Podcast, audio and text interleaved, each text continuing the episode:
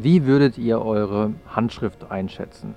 Also würdet ihr sagen, ja, ich habe eine schöne und flüssige und schnelle Handschrift oder würdet ihr eher sagen, oh, ich habe so eine unglaublich krakelige Handschrift und ich muss, wenn ich was schreibe, also so geht es zumindest mir, ich muss immer wieder jedes zweite, dritte Wort irgendwie durchstreichen, weil ich mich verschrieben habe und ich schreibe auch wirklich viel unflüssiger als manch andere und ich bin sehr froh, dass ich heutzutage nicht mehr von Hand schreiben muss.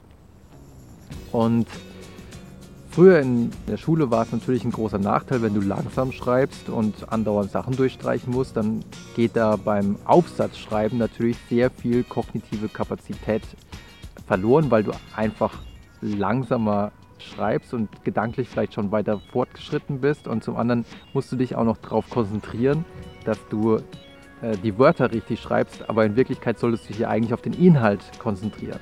Also wer keine schöne Handschrift hat, hat in der Hinsicht schon mal einen Nachteil. Einen noch größeren Nachteil hat er leider, wenn es dann darum geht, wenn der Lehrer den Aufsatz korrigiert. Denn es hat sich gezeigt in der Studie von Greifeneder, in der man zunächst Studenten gebeten hatte, schreib mal bitte den folgenden Aufsatz ab, äh, ein Aufsatz über die Entstehung des Lichts. Und nachdem man dann eine ganze Reihe von Aufsätzen da vor sich liegen hat, hat man die Aufsätze ausgewählt, die entweder richtig schön geschrieben waren, also wirklich wunderbar zu lesen geschrieben waren. Also inhaltlich waren die wirklich alle gleich, war ja abgeschrieben. Es ging nur um die Handschrift und man hat die ausgewählt, wo man gesehen hat, oh, die sind wirklich oh, sind sehr schwer zu entziffern. Die Handschrift ist sehr krakelig und alles andere als flüssig zu lesen. Wenn man diese Aufsätze dann 283 Versuchspersonen vorgelegt hat und sie gebeten hat, ja, gib doch mal bitte eine Note ab zwischen 1 und 6. Ja? Was würdest du sagen, wie gut ist dieser Aufsatz? Dann zeigte sich, dass die Aufsätze, die mit einer schönen Schrift geschrieben wurden, im Durchschnitt eine halbe Note besser bewertet wurden. Und das ist natürlich etwas, was Lehrer auf jeden Fall wissen sollten, denn nur weil ein Aufsatz schön geschrieben ist, heißt es ja nicht, dass er inhaltlich besser ist. Das heißt, wenn ihr jetzt jemand seid, der wirklich eine krakelige Schrift immer hatte, dann äh, könnte man sagen, ja, eigentlich habt ihr häufig leider eine schlechtere Note bekommen, als euch eigentlich zugestanden wäre.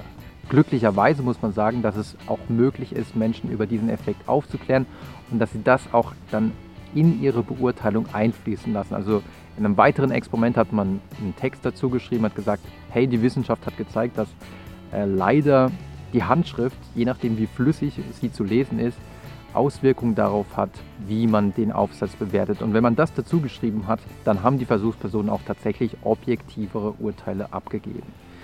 Und einer der Hauptgründe, warum das überhaupt so ist, warum wir schön geschriebene Aufsätze besser finden, äh, liegt wahrscheinlich einfach an der kognitiven Flüssigkeit, mit der das verarbeitet werden kann.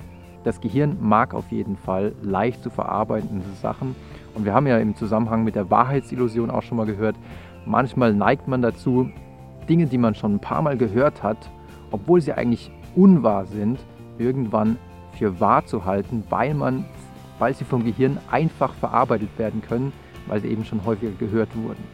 Und diese Leichtigkeit der Verarbeitung ist es wahrscheinlich auch, die dann Lehrer dazu neigen lässt, schön geschriebene Aufsätze positiver zu bewerten.